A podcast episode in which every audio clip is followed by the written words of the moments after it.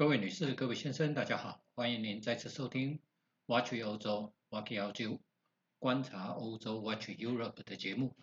我是台湾瑞士单国深度旅游专家，也是漫游旅人的瑞士作者发哥杨振发。本节目由泰永旅行社赞助提供。泰永旅行社是台湾瑞士单国深度旅游专家，深度经营瑞士、纽西兰、欧亚美非以及南极等地。是一个您值得信赖、有温度的旅游伙伴。泰永旅行社电话零二二七一七二七八八，官网 triple w 点五幺七六四点 com 点 tw 五幺七六四，我要去瑞士。好，各位听众朋友，大家好，我是发哥，欢迎您再次回到挖去欧洲的频道。在在上一集的节目当中，发哥为您介绍了因特拉根附近啊伯恩高地的有相关的景点。呃，今天呢要跟各位介绍的是，因特拉根的旁边有两个湖，这两个湖呢，在东边的叫布里恩兹湖，在西边的叫图恩湖。布里恩兹湖跟图恩湖之间有一条河贯穿啊呃相连，然后这条河就叫拉呃阿勒河，流经了伯恩，然后注入了莱茵河，成为莱茵河的支流。那图恩湖呢，在因特拉根的西方啊。那在在因特拉根西方，这个图恩湖的湖水呢，比较的蓝色，比较显得是深蓝色的啊。那它附近的景点有哪些呢？除了因特拉根以外，它的北边啊，它的东北边的地方有一个地方叫比亚图斯的 Cave，它是有一个钟乳石洞。那这个钟乳石洞呢，里面当然不是很大。但是呢，它的外面呢确实很漂亮，很像什么呢？很像我们看《魔戒》里面的场景啊，有关于呢他们所生活的一些地方，那种就那种很独特的一个地方啊，很多的楼梯，有流水，然后呢有栏杆所组成的一个很漂亮的一个外观，叫比亚图斯啊，比亚图斯 Cave 啊的这一个地方。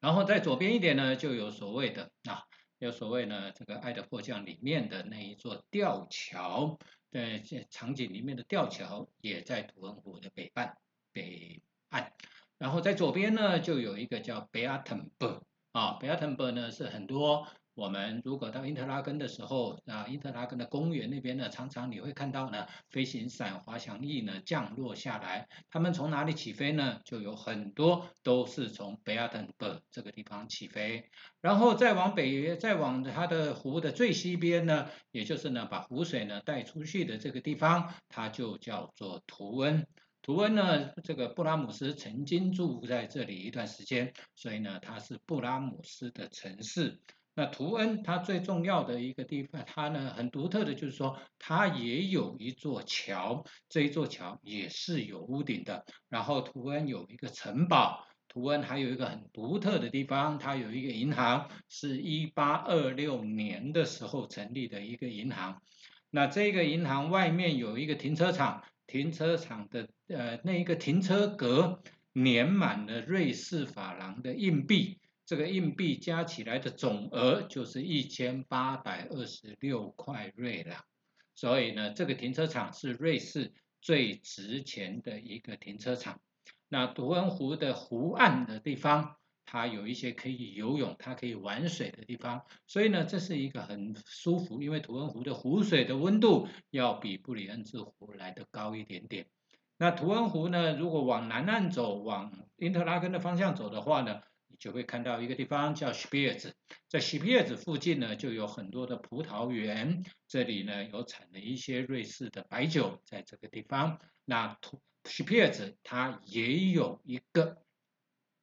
它也有一个呢很漂亮的城堡在这个地方啊。然后呢，我们就可以回到呢，呃，这个环湖呢，在夏天的时候都有船啊，船呢从因特拉根的西站。开始呢，开出去，然后呢，开到图文之后呢，再回到因特拉根西站，它到处都停的一个湖上的船。如果我们拿 Swiss Travel Pass 的话呢，搭这个船是不用建另外额外付费的。那你头等舱拿头等舱的车票的人可以坐在二楼头等舱区，那拿二等舱车票的人只能坐在一楼的二等舱区。所以呢，这是有分别的。好，在 s p e r s 呢往南一点的话呢，就可以到一个很独特、很独特的地方，叫做蓝湖。很多客人啊，呃，发哥是在二零一三年的时候，跟一些媒体朋友到瑞士去考察。那因为呢，在那一个时间，因为是四三月、四月的时候。他本来有一个缆车，本来安排的一个缆车呢，在我们要去的时候呢，它就关闭了。关闭了以后呢，我们就得要找另外的地方来替代。本来发哥建议他们去伯恩，可是呢，媒体朋友说我们都去过伯恩了，我不想再去了。那发哥呢就说，那我们去一个地方吧，那个地方叫蓝湖，叫 b r o s e 发哥也没有去过，我们一起去探险吧。好，那我们就到了这个 b r o s e b r o s e 呢，进门的时候啊，它是需要门票的啊，它位于 Spiers 跟 Candlestick 的中间啊，呃，它比较靠近 Spiers。那如果你是搭火车的话呢，那要转公车才会到这个地方。然后我们进去买门票进去了以后啊，先是一段好像呢类似。森林西头啊，西头森林公园的一段树，两边都是树木高高耸的树木的一个步道。之后，你就可以看到这个很独特、很独特的一个湖，这个湖就叫做蓝湖。看它的湖水是有深的地方是蓝色的，浅的地方是绿色的，再加上它旁边的植物、它的石头、它的建筑这一些配合起来的一个很漂亮的一个景点。很多的客人都会说，嗯，这很像呃克罗埃西亚的十六湖国家公园，也有人说它很像啊中国九寨沟的这个景观，所以呢，它但是呢，这里它是有一个以前的一个古老的传说，是说呢，这里其实本来没有没有这个湖，那古代生活在以前很多人生活在这里，他们都是靠牧羊牧牛为生。所以呢，大部分的人家都是农牧人家。那有一对年轻人，他们认识了，就谈了恋爱。谈了恋爱了以后呢，没有多久，没有多隔隔一段时间了以后，那个男的觉得留在乡下地方他没有什么发展，所以这种情况之下，他就想要到都市去寻找发展的机会，到苏黎世去。他就把他的想法告诉了他的女朋友。他的女朋友听到了这个想法了以后，他就知道这个男的大概一去就不会再回来了，所以呢，他也不置可否，也没有说好你去吧，没也没有说不好你不要去，但是他就一直流眼泪，一直流眼泪。后来这个女孩子流的眼泪就形成了这一个湖，叫做蓝湖。所以呢，当在蓝湖呢，我们去参观的时候，其实它有一艘平底船，大概可以搭十到十二位的贵宾。然后这个他们的船家，这个是不用钱的。船家呢会划着这个船到湖的中心，然后呢一边划的时候，他就会一边跟大家讲这个有关于瑞士的这一对恋人的故事。那以我们的客人很习惯的会问。那后来那个男的有没有回来呢？啊，这个是我们的教育里面往往需要有结果，希望我们的教科书给他答案。可是瑞士人的教育他是会说，你结论你自己去想，他有没有回来？你觉得他有回来，那你就去想接下来的故事。如果你觉得他没有回来，那接下来的故事也是你也可以来书写。所以这个就是瑞士的教育啊，所以呢，在啊我们参观的过程当中，会看会有会走过一座短短的木桥，这个走到木桥的中央的时候，你往湖里面看，就会看到有一个女孩子的雕像，石头的雕像在湖里面，就讲的就是这一个故事。旁边就有啊野餐区，有一些小孩子玩的这个地方，还有它有一个三星级的旅馆啊。也有餐厅，这个餐厅一样，在夏天的时候，发哥讲过的，瑞士的餐厅呢，夏天的时候呢，有一个很特殊、很特殊，台湾人都会觉得说啊奶啊呢啊的东西，就叫做苍蝇小黑，在这里还是可以看得到，而且一边吃饭，也许一边就要挥挥挥走小黑啊。啊，也有很多人坐在那里喝咖啡，也有很多人坐在那里吃冰淇淋啊。那住在那边当然也不是不可以的选项，可是呢，比较适合的是你如果是自助旅游的话。比较适合团体，就不适合住在那个地方了。所以这个就是在 Piers 往南往 Candlestick 的方向去呢，就有一个地方叫做蓝湖，叫 Browse。而这个地方本身，因为它的水质非常的干净，所以它也出产鳟鱼。所以呢，在这边鳟鱼餐非常非常的有名。那台湾我们国人去吃鳟鱼比较喜欢的，大家当然看到整整条的鳟鱼会比较高兴。可是发哥会建议你还是吃鱼排就好了，因为鳟鱼有很多的刺。如果你吃你是吃整条的鳟鱼，你你要我又我们又习惯用一筷子，你用刀叉去吃鳟鱼哈，实际上是蛮辛苦的一件事情的啊。所以呢，这个是发哥的建议。好。那我们再回到东因特拉根的东岸东站，东站这个地方呢，一样有船，东边的湖就叫做布里恩兹湖 b r i l l i a n c e 啊，这个湖比较绿啊，比较冷啊，它的温度比较低。这个湖的，因为它太干净了，我问过当地的人，他说这个湖因为环保做得太好。湖水太干净，所以这个湖的鱼呢，那它的食物不够吃，所以很多都跑到图恩湖去了啊。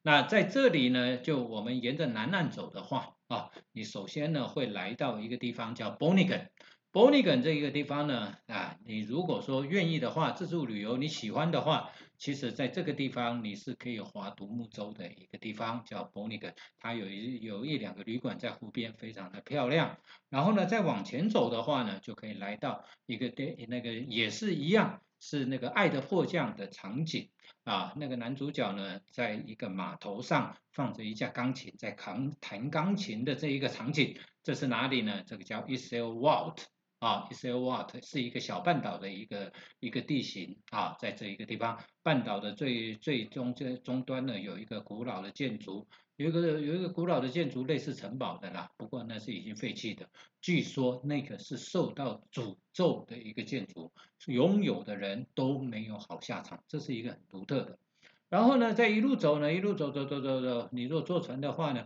你就会来到一个地方叫 Gearsbach 啊。这个是一个瀑布，这个瀑布呢是分好几层，这个瀑布上面有一家旅馆叫 Grand Hotel Gearsbach，这个旅馆呢是非常古老，外形外观看起来就是那种十九世纪时候的那种建筑，然后呢很多人就坐在它外面的 terrace，也就是庭院的餐啊餐厅的庭院的咖啡座，在那边吃餐，在那边看风景，在那边享受这个。啊，瀑布的声音，看看湖水，然后呢，风吹啊，草动的这种情形，所以这个地方是一个非常非常罗曼蒂克的地方，非常浪漫的地方，所以也有很在啊，在。爱的迫降里面也有部分的场景是在这里取景的，这里吃餐是发哥非常推荐、非常喜欢的一个地方。然后呢，你如果要去走着沿的步道往上走的话呢，你就可以去看到很漂亮的啊那种春天的时候水量比较大。啊，到秋天的时候水量比较少的瀑布，这个瀑布呢，你还可以呢绕它的步道走到瀑布的后面啊，走到瀑布的后面呢，这样绕一圈，所以呢是一个很舒服、很很快乐的一个地方。接下来，它的湖的最西边就是一个城市，一个小村落，叫布里恩兹，叫 Brienz。布里恩兹这个村落呢，其实它我们以前讲。我们最早讲说这一个地方其实它是瑞士的三义，为什么呢？这里是瑞士的雕刻村，瑞士的木雕绝大部分都在这里雕刻。可是呢，这个地方曾经受到土石流的冲毁，再加上呢木雕的没落，再加上人才的啊年轻人离开啊这个村落老年化了以后呢，其实它曾经没落。没落了一阵子了以后呢，没想到有一个人叫 Chopper Chopper 的这一个人，这个人呢是瑞士的一个摇滚乐手，他出生在 b r i a n 兹，他后来呢就想说呢要挽救布列兹这个没落的状况，所以他呢就用啊木头来雕刻牛、羊、狗，还有其他的一些啊动物，瑞士的动物，再加上先用木头雕刻之后呢，再漆上一些颜色，当成伴手礼，当成纪念品来卖。没想到呢，这一个这一个东西呢，啊，这个产品叫大卖，所以呢，在现在在瑞士很多的伴手礼商店里面，你都可以看到木头雕刻的牛羊，或者是呢圣伯纳犬这一些，这个都是在布里恩兹生产的这个木雕，所以呢，这个是一个木雕村。这一个木雕村呢，还有一个非常非常独特的，旁边有一个非常非常独特的景点是什么呢？叫 Brilliant r o t h o m e。Rot 是红色的意思，rot home 就是红色的山峰了，Horn 是尖尖的山峰。那这个地方，因为因为瑞士有很多 rot home 啊，在策马特也有啊，所以呢，它因为这位在 Brilliant，所以它就加了一个叫做 Brilliant Rothhorn 的这一个地方。这个地方有什么独特呢？它是目前瑞士唯一剩下蒸汽火车登山铁路的啊，蒸汽火车推动的登山火车啊，这个呢是在这里唯一的一个，所以呢，你在这边你就啊，大部分的时间啊，有时候是你可以搭到的，就是因为它的轨道很窄，然后呢，它的窗户呢是整个可以打开来的。所以你就可以坐着这一个火车，红色的火车，然后呢由蒸汽火车头推动，然后呢登山到一半的时候最好玩，为什么呢？因为蒸汽火车头它的蒸汽呢，它会一直消耗，水分会一直消耗，所以在半路的时候，他们的火车要停下来，你会看到司机员跑去加水，啊，这个加水的这个水箱呢。在某些特殊的时候呢，他们更好笑了，他们会在里面放瑞士香肠，瑞士人非常非常喜爱吃，喜欢吃他们的香肠，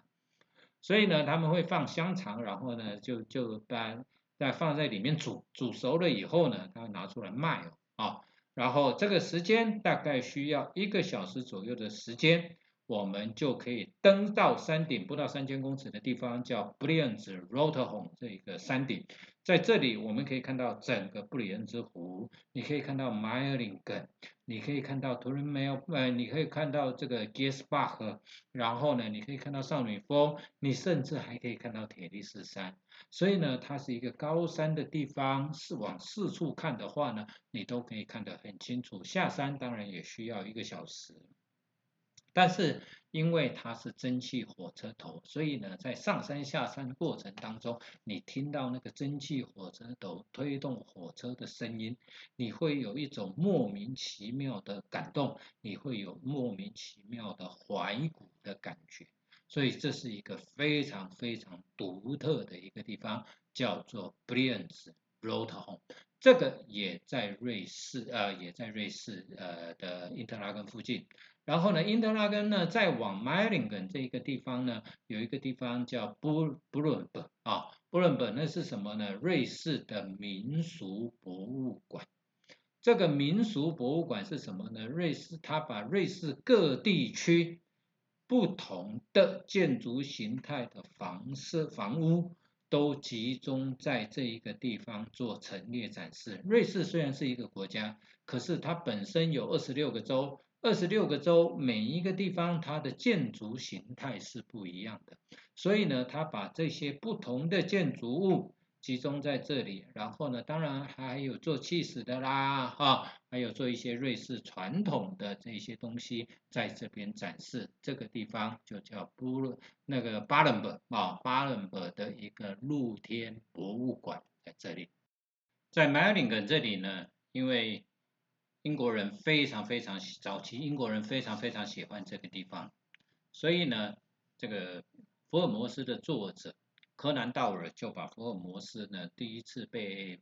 被杀的地方呢就安排在莱恩巴赫，莱恩巴赫就在这附近。那这里呢也有一个福尔摩斯博物馆在这个地方。如果呢从这里你再往山里面走的话呢，就可以到一个地方。这个呢是一个全世界啊最陡，全瑞士最陡的一个 funicular。